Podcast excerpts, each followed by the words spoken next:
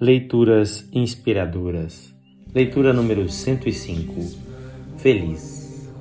Como é feliz o homem a quem disciplinas, Senhor. Aquele a quem ensinas a tua lei, tranquilo enfrentará os dias maus, enquanto para os ímpios uma cova se abrirá.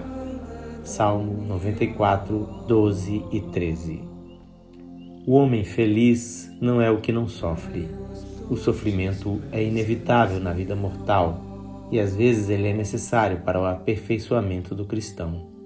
Conforme nos afirma o salmista, o homem feliz é o que é disciplinado por Deus a cada dia e assim aprende os princípios revelados na lei. Nos dias maus ele terá descanso, seu coração poderá ficar tranquilo, porque ele conhece a Deus. O Senhor não o desamparará. Quando e como você tem sido disciplinado por Deus? Será que temos nos submetido à disciplina e correção para que Ele nos ensine os seus caminhos?